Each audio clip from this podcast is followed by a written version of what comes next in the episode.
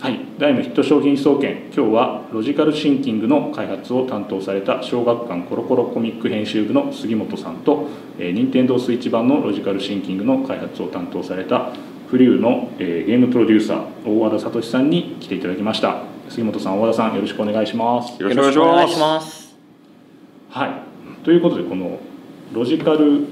真の王と書いてロジカルシンキングというこの、うん。はい、えー、ゲームなんですが、はい、えー、早速聞いていきたいんですがどんなゲームになるんでしょうか、はい、簡単に説明いただいてもよろしいでしょうか？じゃあ僕から説明させていただきます、はい、じゃあ杉本さんの方からお願いします、ロジカルシンキングはですね2人対戦型のボードゲームになっていまして、お互いに0から9までのカードを10枚持っています、うん。でそのうち2つの数字例えば3と5みたいな形で、えー、数字を選んでお互いに隠し合ってでカードの効果を使いながら相手の隠した数字を当てるっていうボードゲームになってます。うんで、えっと、タイトル通りありロジカルシンキングっていうあの真の王と書いて、うん、あのシンキングなんですけども このロジカルシンキングって名前の通り少し頭を使って相手を倒すっていうゲームになってます。なんで将棋のようなこう爪みたいなのが楽しめたりするんですけど、ただそれだけではなくてあの運の要素も程よく入ってるんで、めちゃめちゃ運がいい人がこうミラクルを決めて勝てちゃうみたいなゲームになっております。なるほど。はい。で、えっと書店流通で、えー、発売しております。すね、はい。そのボードゲーム版は、えー、いつ発売になったんですか？これはですね、えー、昨年2021年。2021年の11月18日に発売しました。うん、で今回、えー、さらに任天堂スイッチ版も登場したというタイミングでお話を伺っているという感じそうです、はい、ちなみにそのボードゲーム版というか書店で販売されたロジカルシンキングは、えーと、売れ行きの方はどうだったんでしょうか、うん、えーと、昨年11月18日に発売してからすぐに1回目の重版がかかって、うん、その半年後にまた重版がかかる形になって今累計1万2000部っていう感じになっております。はい。これロジカルシンキングが必要になるっていうところについてちょっともう少し聞きたいんですけど、はい、なんかこのゲーム性としてなんかこうロジカルに考えていくことで勝てるみたいななんかそういうゲーム性があるそうですね、ね、あのカードにそれぞれいろいろな効果があって、うん、その適したタイミングで使うと強いとか弱いとかがあるんですけど、うん、相手がそのカードをその使うはずなのに使ってこなかったってことはきっと隠しているだろうとか、なるほど。そういう読み合いができる感じになります。じゃあ読み合いを楽しめるこうちょっと大人も楽しめるゲーム、ね、そうですね。相手のその行動パターンを全パターン考えた上でどれが一番適切なのかみたいなのを読んでいきながら戦うっていうゲームになってます。まあ、さっきその大人のっていうお話ありましたけど、はい、でもやっぱりこの遊んでいただいてるボードゲームの時点で遊んでいただいてる方って本当にお子さんからお年寄りまでもみんな幅広い年齢層でおまけにその隔てなく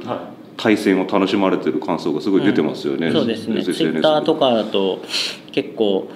孫とおじいちゃんで年の差70歳で戦ってますみたいな のとか結構あったりして。でおまけにそれすごいのは、まあ、その大人がじゃあボロ勝ちするとか子供を手加減しながら戦うとかそういうんじゃなくてお互い全力でやって結構勝ち負けわからないというか誰でも勝ち目がしっかりこの読み推理力とか、はい、えー、そのロジカルとか記憶力とかしっかりそういうところを今作で求められるところを満たせば誰でも同じように戦うことができる。これ本当すごいですよ、うん、本当にそういう評価ばっかり結構出てきます、はい、一応ゲームのデザインする時に思ってたコンセプトとしては、うん、あの仮にこのロジカルシンキングの世界チャンピオンが誕生したとしても次の日にめちゃくちゃ運のいい小学生が勝てるかもしれないっていうのを目指して作りました。じゃあもう本当いくら頭がいい人でも勝てないこともあるし、うん、あの逆にでも頭を使わないと勝てないっていうところもあるっていう。そうですね、結構そのゲーム性が、はい、基本的にはやり込めばやり込むほど強くなるんですけど、うん、むちゃくちゃ運のいい人には負けるゲームになってます。最後までわからないですもんね、はい、そこは。そう。試合の結果は。確かに。大人も子供も対等に戦えるっていうのは面白いですね、はい。うんでちなみにこれあのコロコロ編集部に所属する杉本さんがはい。あの自ら企画開発されたという、ところもすごく面白いなと思うんですけど、はい。編集者がこういうかあのボードゲームを手掛けることってなんか珍しいと思うんですけどどうしてこう開発をされるなったんでしょうか？えーっとそうですね。結構やっぱ珍しいことだなとは思うんですけど、はでもコロコロコミックってあ僕普段コロコロコミックっていう雑誌を作ってるんですけども、コロコロコミックの雑誌はコロコロコミックの雑誌を作るのが仕事ではなくて、うんコロコロコミックに載るコンテンツを作るのが仕事っていう考え方で普段仕事はしてまして。まあ、確かにそうですよね、でなんでその、まあ、漫画家さんと一緒に漫画を作ったりとかあのホビーメーカーさんとかゲームメーカーさんと一緒にゲームを作って、うん。まあ普段だと結構こう子供から見たらこうだよみたいなうん。アドバイスをする立場ではあるんですけど、はいまあ、今回はそれをあのさらにメーカーさんに一回頼らずに自分で一からやってみたっていうのがきっかけになります。うん。でなぜ作ったかというとあの、まあ、や作ってみたいなっていう気持ちはうん。入社してからずっとあったんですけど、なかなかこう作り出すタイミングっていうのがなくてでちょうど3年ぐらい前のタイミングでそのコロナにはい。あなって、うん。コロナ禍になってあの一旦自分が抱えてる仕事とかが全部ストップしちゃったタイミングがあって。ああなるほど。で自宅に結構こもったりする時間が増えたんでその際にちょっとコロナが回復したタイミングであの自分の作ったものが世の中に出ないかなっていうふうに思って考え始めたっていうところではあります。えでもボードゲームを開発するっていうこと自体簡単じゃないですよねうーんなんか思いつくのがすごい大変だなっていう感じではありますね。そのなんか考えようとしてうんすぐできる。納期1週間後だよって言われてその考えて作るとかはちょっと僕にはできないなっていう感じなんですけど結構長いスパン時間があってあのまあ5年ぐらいずっと考えてる中でたまたまポンと浮かんで自分の中であこれいけるって思ったのがこのロジカルシンキングだったっていう感じですね。なんでこれをいつ思いついたのかって言われると会社の帰り道に歩きながら坂道登ってたら ふとおこれだって思ったっていうのがあの正直なところでもうそのたそのタイミングでもう10枚のカードがあって0から9枚の数字があってその相手の数字を当てるっていうところはもう決まってて細かいルールはその2回攻撃だとかうん。あの隠しカード交換するとかはそのその段階では浮かんでなかったんですけどでもほぼほぼこうルールの前景みたいなのは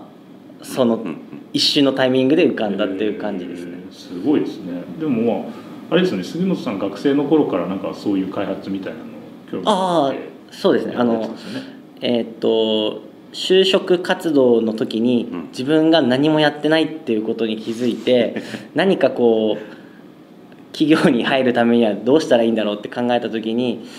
あの実際に商品を作ったとしたら絶対に入れるなっていうふうに思って でそれで株式会社バンダイさんから、はい。バンダイさんにボードゲームの企画を持ち込んで結構なところを攻めますね。あでそれをあのやっぱり大きいところがやっぱり出してると、はい。あ大きいことしたんだなって思うかなと思いまして。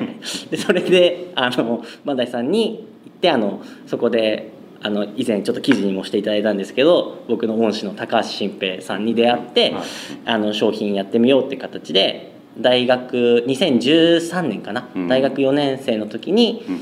えージントル頭脳陣取りゲームジントルっていううんボードゲームを出したっていう経験はあります、うん。いやでもすごいですよね。学生でバンダイからあのおもちゃを出すっていうのはなかなうん。かできないことだと思うので、まあ、そういう経験があったからこそはい。なんかこういうあのロジカルシンキングの開発につながったっていう部分もあったんですかね。やっぱうんそうですね。多分いろいろつつながってるなっていうふうに思います。そのおもちゃを出した時に新平さんから「あの小学館がいいと思うよ」っていうふうに言っていただいてへでー小学館を受けたっていう経緯があったんでその時はあまりこう新平さんの言ってる言葉の意味とかは分からなかったんですけど、うん。ただ盲信してたんで そのその言葉に従って あのなんとかここまで やってこれたっていう感じです。すごいですよね。でもこのでもロジカルシンキングの企画をなんて言うんでしょうこう提案した時にこう、まあ、編集部だったり上司とかの反応はどんな感じでした、はい、えー、っとですね実はこのロジカルシンキングの企画提出した時あの紙の状態とか企画書で出したわけじゃなくて、はい、もう自分でプログラミングまでして、はい、パソコンで遊べる状態にしてその URL を渡したんですね。おすね。すごいですよねそれが。でそれはなぜそうしたかっていうと、はい、あのやっぱり人から説明を聞いてもやっぱりちゃんとこう,、まあそうですね、その人の気持ち次第によってはなんかちょっと疲れてる時とかに説明されたらちょっと嫌だなって思ったり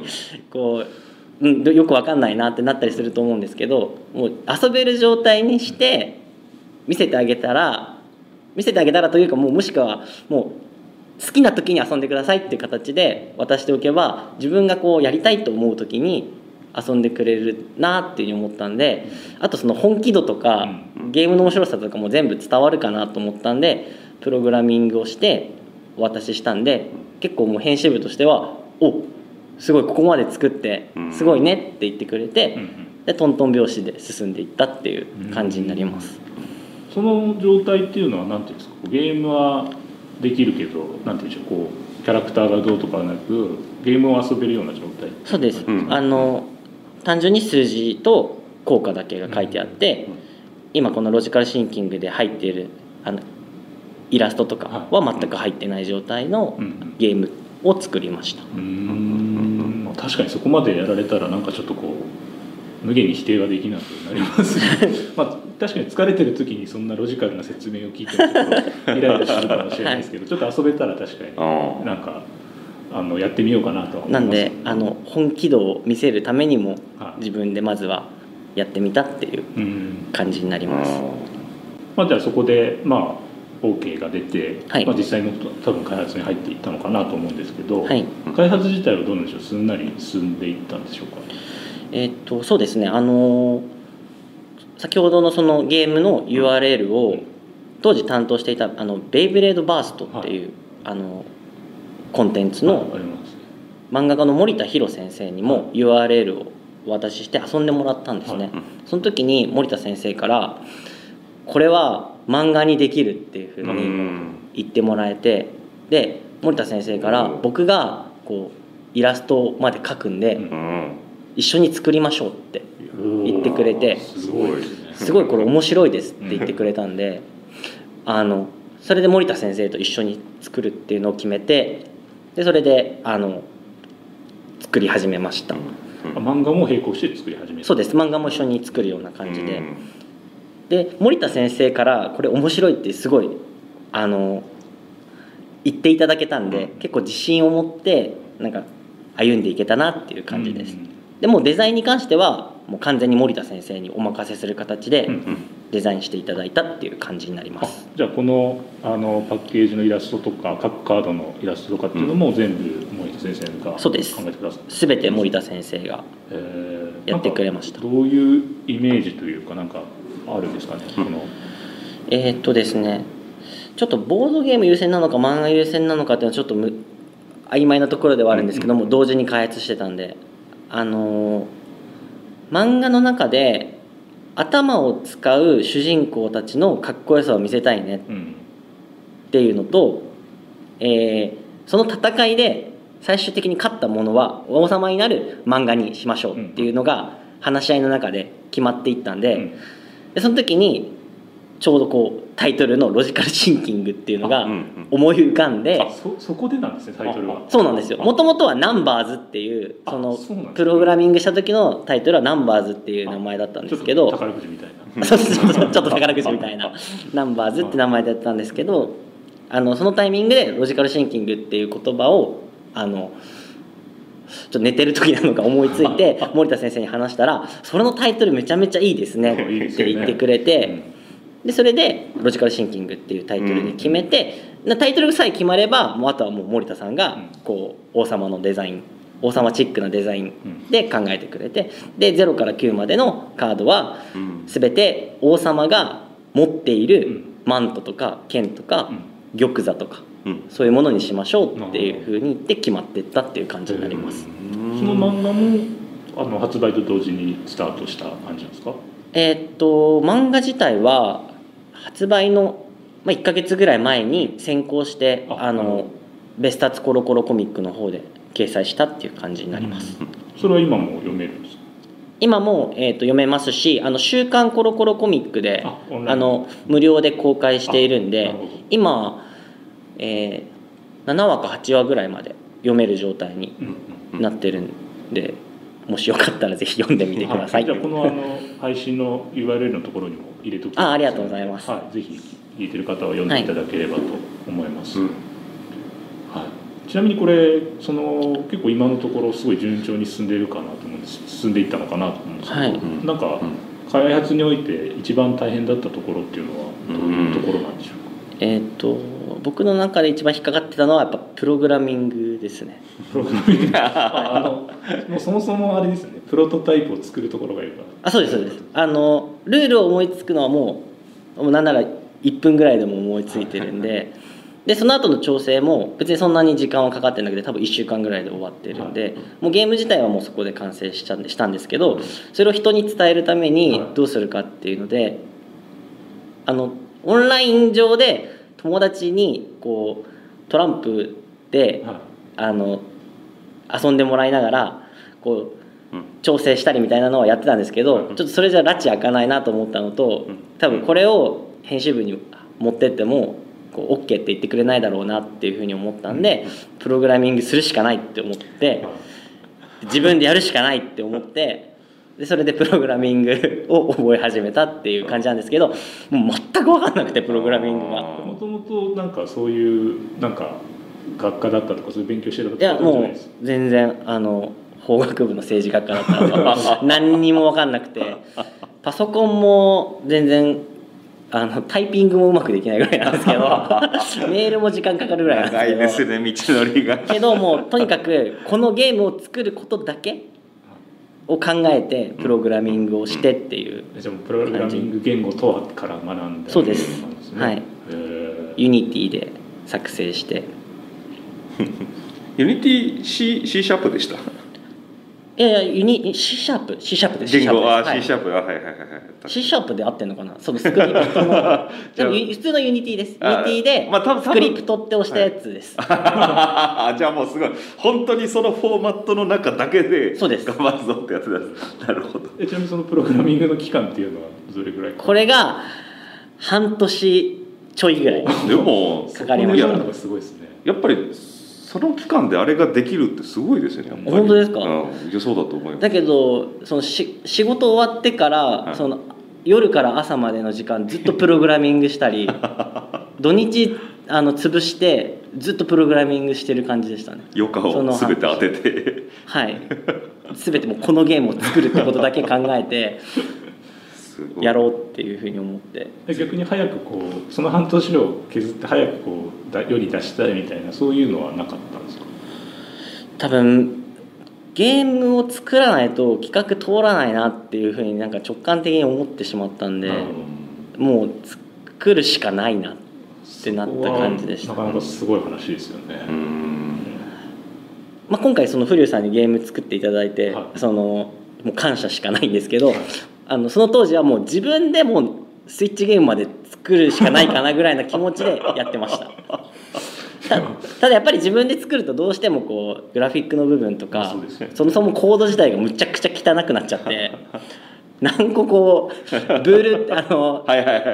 分岐はい分岐？が何個あんのみたいなめちゃめちゃ汚い行動になっちゃったんで、まあ、そこはちょっと自分の力だけでやっぱどうしようもないなと思ったんですけどとりあえず遊べるものは作ろうっていうふうに思って。えーすごいですね、うん。なるほど。えそのプログラミングっていうのはちょっとあの後でその、はい。任天堂スイッチ版のお話も伺おうとは思うんですけど、うん。なんかそのスイッチ版を作る時もなんか役立ったりしたんですか？あでもやっぱりその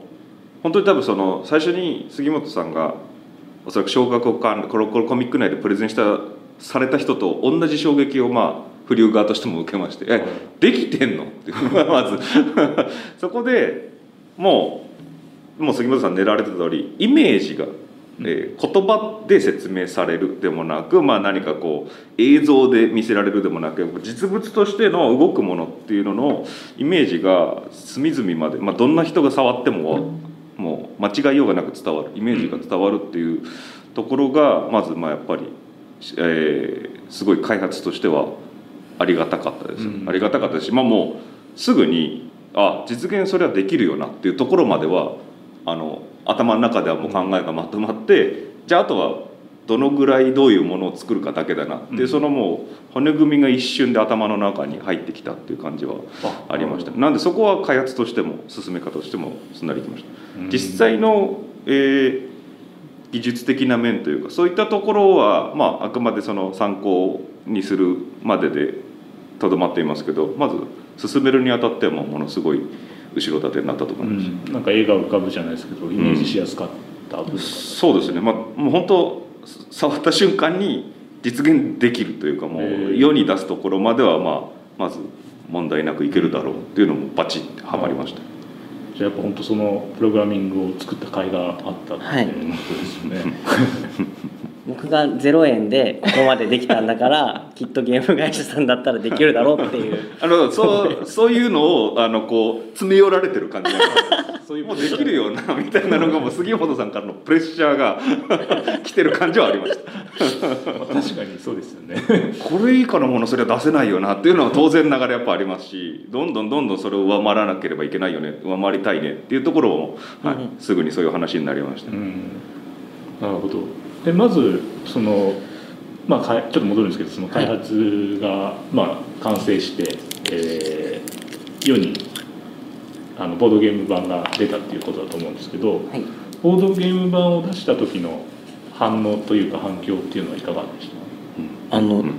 めちゃめちゃ良かったんですね。その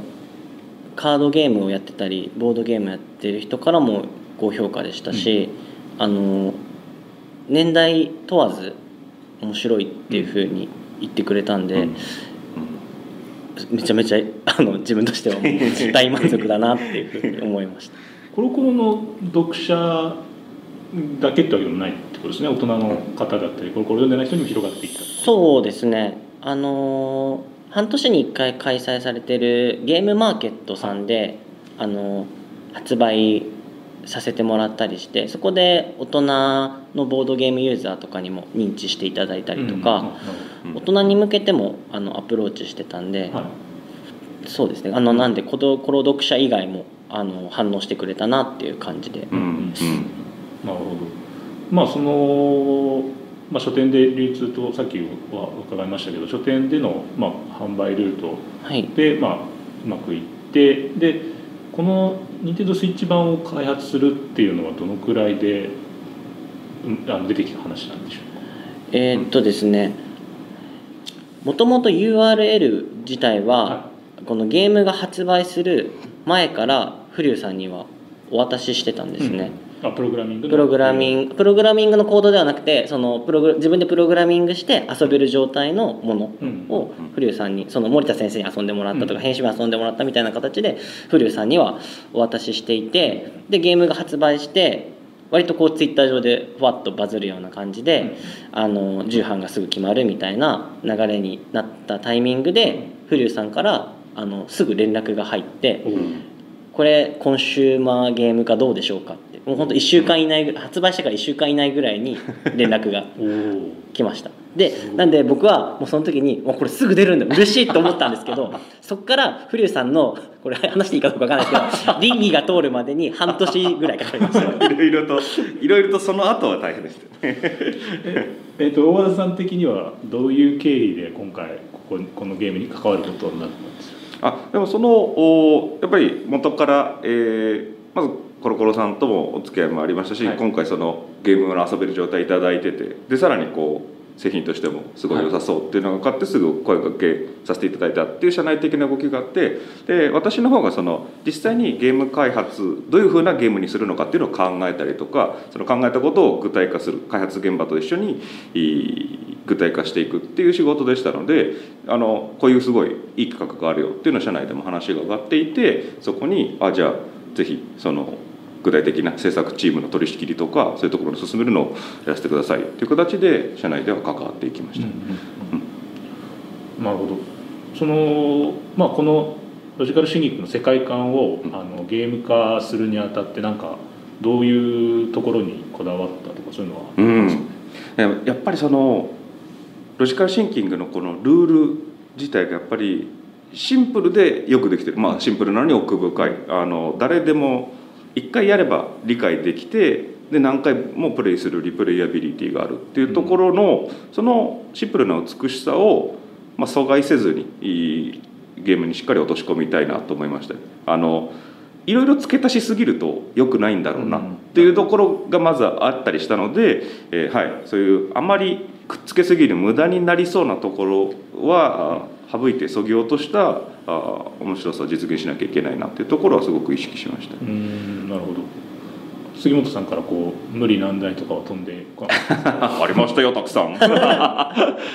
毎週1回会議してそうですねあのこうしたいああしたいっていうのをめちゃめちゃわがまま言わせてもらいました。あの開発側としてもゲーム開発側としてもやっぱりこの杉本さんまあこのインタビュー中でもあるようにすごい熱量とか実行力あの もうすぐに動くってフットワークの軽さに当てられたところもありましてあの毎回の毎週のその会議の時に必ず、えー、今回は、えー、使用書まあ書籍、えー、文面の上でこういうふうなゲームにしますっていうルールをまとめたものを書類をお送りしますとか。あるいはまだプログラムとして実装はできてないんですけどビジュアルのイメージを動画にして、えー、攻撃のする時の演出を作ってみました。見た目どうしましょうとかそういったところもあの資料ベースで毎週会議しながら進めていくんですけど、まあ、そういうものもあのすぐにお渡ししてでその例えば攻撃演出の動画を見たりすると大体もう夜中のどんな時間でも、うん、この、えー、エネルギーの玉が相手に飛んでいく様はもうちょっとこうした方がいいと思いますみたいな そういう返答が夜中でも構わ時間構わずすぐ帰ってきた人「おお!」って言ってでその返答のスピードとかの気迫に押されて開発現場にもちょっとこんな風に意見もらってるからなるべく反映しようとかそのむしろそれを上回るものを次ちゃんと提案しようよとかそういうのの連鎖がこう開発する間でもあってそれがまあ大変でもありやっぱりこの、えー、ものを作っていく時の楽しさとか良いものができていく過程のおすごいいい流れがあったなというふうに感じます、ね、なるほど。すごくオブラートに包んでいいいいことありがとうござい。ま すなかなかはいひいひい言うタイミングがありましたけど。いやでもやっぱりあれですよね。ボードゲームではなかなかわからないまあわからないそういう演出的な部分とかやっぱりゲームだと必要になってくると思うので、うん、そういうところをなんか新たに構築していくっていうところはやっぱり難しい部分ではあったんですかね。そうそうですね。難しい部分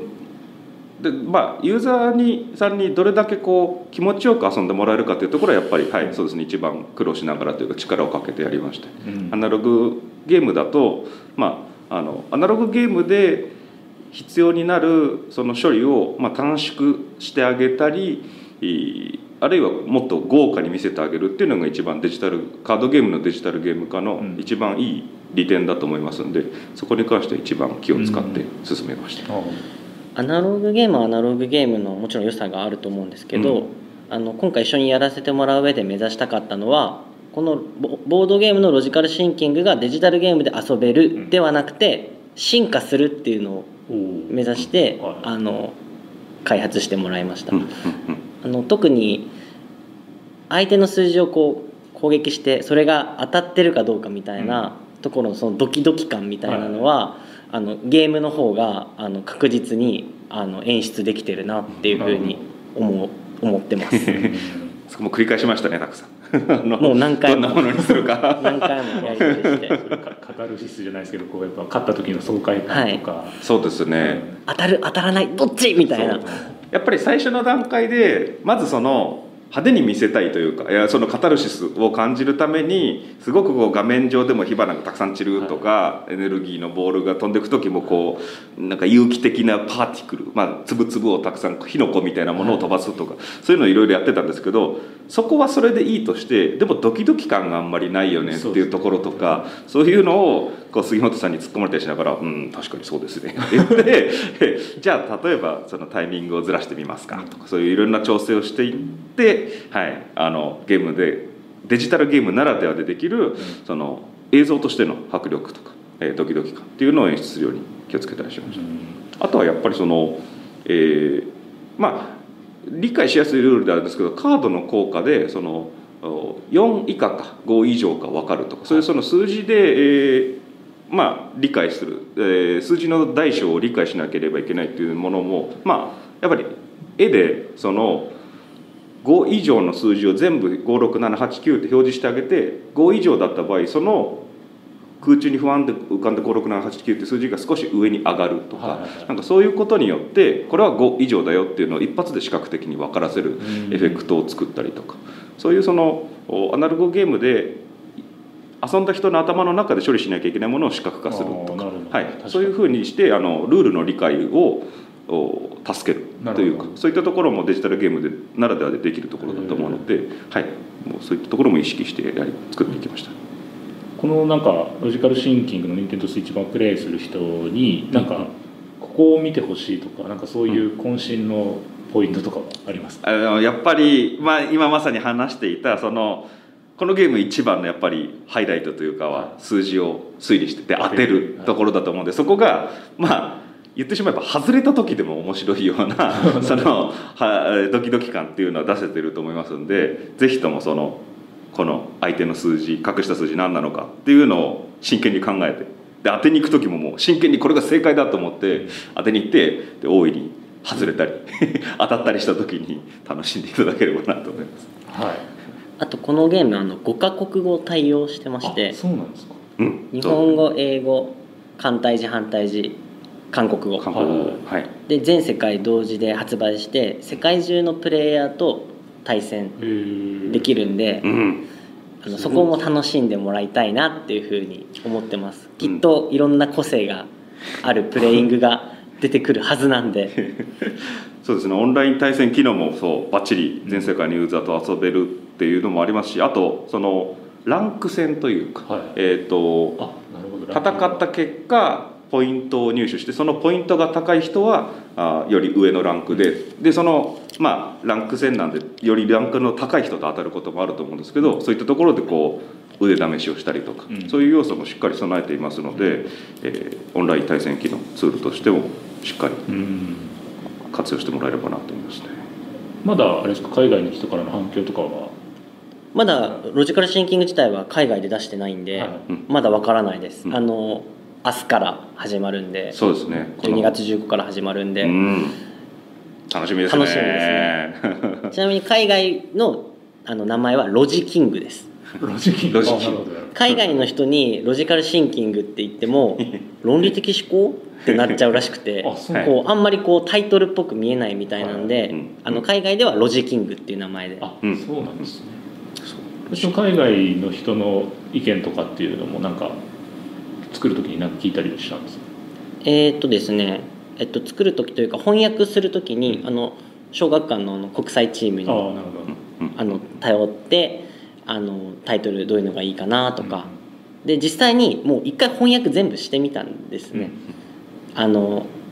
国際チームがフランクフルトのあのブックフェアとかやってたりする流れで、あの翻訳していただいてでその翻訳したデータを古さんに渡したりとか。うんで逆にフリューさんが作成していただいたその中国語とか語語とか韓国語とかのデータはもらったりとかしあのしたり、うん、あと他にもあのイラストのデザインとかも全部こうやり取りをもう壁なくやり取りさせてもらって、うん、あの作ってきましたっていう感じです。ゲーム版とボードゲーム版でイラストもちょっと違うんですか？えっとイラストイラスト一緒です。全く一緒です、はい、一緒ですねただそのデジタルゲーム版、えー、だけで遊べるカードの絵柄があったりとかそういうのはあったりしますしまあ、そういったところ本当にその先ほどもあったようにもとアナログゲーム版とデジタルゲーム版の開発現場両方協力しながら、どっちもそのデジタルゲーム版のロジカルシンキングだけを作るっていうよりどっちかというとこのロジカルシンキングというコンテンツ全体のためのこう制作をしてたとかそういう感じはありました、ね、本当に垣根なかったとなるほどなるほど、まあ、海外の人にとってはこの海外ではボードゲームはまだ売ってないってことですね。えっと今目指してるっていう感じです。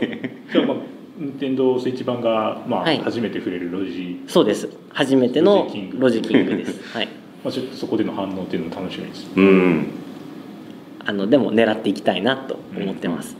小学館で。小学館で。ちょっと私はいち早くちょっと早く対戦したいなそうですね。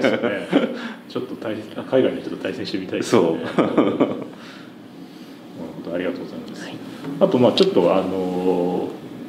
最後にこのなんか開発を通して、えーまあ、どんなことを学んだのかというところをちょっと伺っていきたいんですけど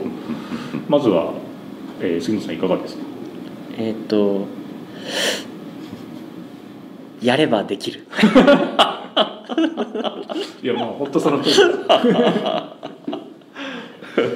あの僕実はそのコロコロコミュニケーションに入ってからその自分でこうコンテンツをやってみたいなみたいな気持ちがすごいあって、はい、結構メーカーさんとかに一緒にやりましょうみたいな話をまあ断ることにしてたことはあるんですけどなかなかやっぱりうまくいかなかったなっていうふうに思っていて、まあ、それはまあ権利だったりまあ、お金だったりとかって問題もまあいろいろあると思うんですけど、うん、でも一番の問題は何だったのかなって考えるとやっぱアイディアがなかったっていうことだなと思って、うん、でそのアイディアを生み出すのはもう自分でしかやっぱりできないんだなっていうふうに思って、うん、である程度自分で、まあ、今回はそのプログラミングまででしたけどもあのアイディアを一旦自分で形にしてってところまではやれば古谷さんみたいにこう すごいこう協力者が出てきてくれるんだなっていうふうに思いました。うんなるほどっていう意味を込めて やればできる。できる いやでも本当そうですよね。やっぱプログラミングを自分でやらなかったら生まれなかったと思います。はい。すごいですよね。僕もなんかプログラミングをゼロから学んでやれるだけのこう熱量っていうのがなかなか持てるかっていうとちょっと自信がないのでちょっとすごく参考になりました。なんか仕事全部にそういうのが持てたらいいなって思うんですけど。で、ね、思うんですけどまあなかなか難しいとは思うんですけど なんか一部分そういうのがあるといいなって思いながらやってます。はい、はい、じゃあブリューの大和田さんはいかがですか？いやでもかなり近いところではあると思うんですけどなんて言うんでしょうね、まあ、実行力とも言えると思いますし、うん、なんでしょうね。もっと言うとやっぱ手を動かした後に口を動かせというかなんかそういった感じのところは今回の開発を通してっていうのはありますけど、まあ、杉本さんから すごくそういったところを学んだところはあります、ね、うん、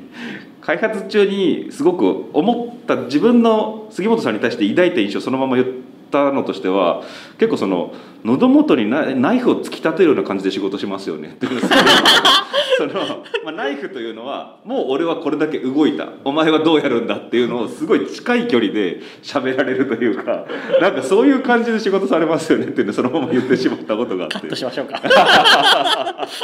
いやでも本当にでもこのお話の中でもありましたけどもう物はできてるんだって言われたら確かにあとはそれを、